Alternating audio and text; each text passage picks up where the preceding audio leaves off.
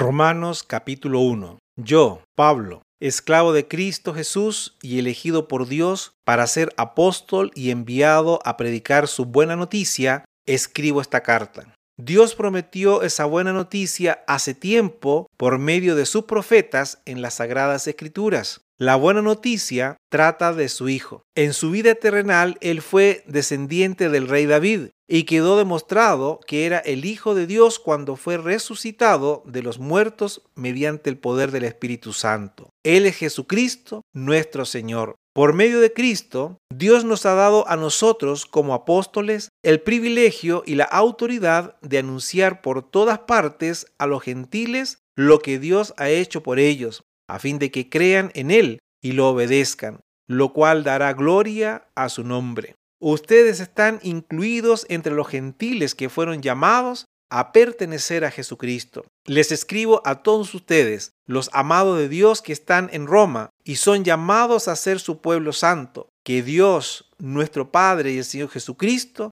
les den gracia y paz. Ante todo les digo que mediante Jesucristo les doy gracia a mi Dios por todos ustedes, porque en todas partes del mundo se habla de la fe que tienen en Él. Dios sabe ¿Cuántas veces los recuerdo en mis oraciones? Día y noche hago mención de ustedes y sus necesidades delante de Dios, a quien sirvo con todo mi corazón, anunciando la buena noticia acerca de su Hijo. Algo que siempre pido en oración es que Dios mediante se presente la oportunidad de ir por fin a verlos pues tengo muchos deseos de visitarlos para llevarles algún don espiritual que los ayude a crecer firmes en el Señor. Cuando nos encontremos, quiero alentarlos en la fe, pero también me gustaría recibir aliento de la fe de ustedes. Quiero que sepan, amados hermanos, que me propuse muchas veces ir a visitarlos, pero hasta el momento me vi impedido mi deseo es trabajar entre ustedes y ver frutos espirituales tal como he visto entre otros gentiles, pues siento una gran obligación, tanto con los habitantes del mundo civilizado como con los del resto del mundo, con los instruidos y los incultos por igual. Así que estoy ansioso por visitarlos también a ustedes, que están en Roma,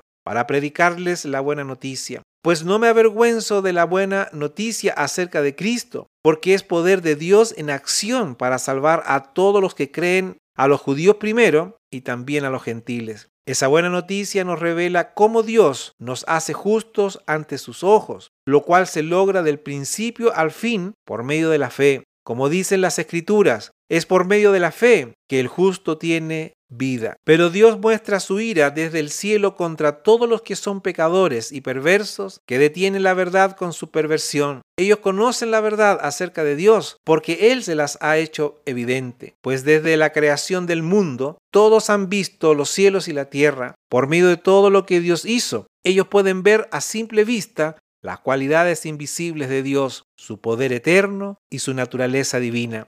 Así que no tienen ninguna excusa para no conocer a Dios. Es cierto, ellos conocieron a Dios, pero no quisieron adorarlo como Dios ni darle gracias. En cambio, comenzaron a inventar ideas necias sobre Dios. Como resultado, la mente les quedó en oscuridad y confusión. Afirmaban ser sabios, pero se convirtieron en completos necios. Y en lugar de adorar al Dios inmortal y glorioso, rindieron culto a ídolos que ellos mismos se hicieron con forma de simples mortales, de aves, de animales de cuatro patas y de reptiles. Entonces Dios los abandonó para que hicieran todas las cosas vergonzosas que deseaban en su corazón. Como resultado, usaron sus cuerpos para hacerse cosas viles y degradantes entre sí. Cambiaron la verdad acerca de Dios por una mentira.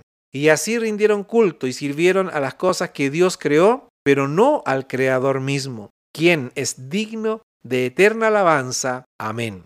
Por esa razón, Dios los abandonó a sus pasiones vergonzosas. Aún las mujeres se rebelaron contra la forma natural de tener relaciones sexuales y en cambio dieron rienda suelta al sexo unas con otras. Los hombres, por su parte, en lugar de tener relaciones sexuales normales con la mujer, ardieron en pasión unos con otros. Los hombres hicieron cosas vergonzosas con otros hombres y como consecuencia de ese pecado sufrieron dentro de sí el castigo que merecían. Por pensar que era una tontería reconocer a Dios, Él los abandonó a sus tontos razonamientos y dejó que hicieran cosas que jamás deberían hacerse. Se llenaron de toda clase de perversiones, pecados, avaricias, odio, envidias, homicidios, peleas, engaños, conductas maliciosas y chismes. Son traidores, insolentes, arrogantes, fanfarrones y gente que odia a Dios. Inventan nuevas formas de pecar y desobedecen a sus padres. No quieren entrar en razón, no cumplen lo que prometen, son crueles y no tienen compasión. Saben bien que la justicia de Dios exige que los que hacen esas cosas merecen morir, pero ellos igual las hacen. Peor aún, incitan a otros a que también las hagan.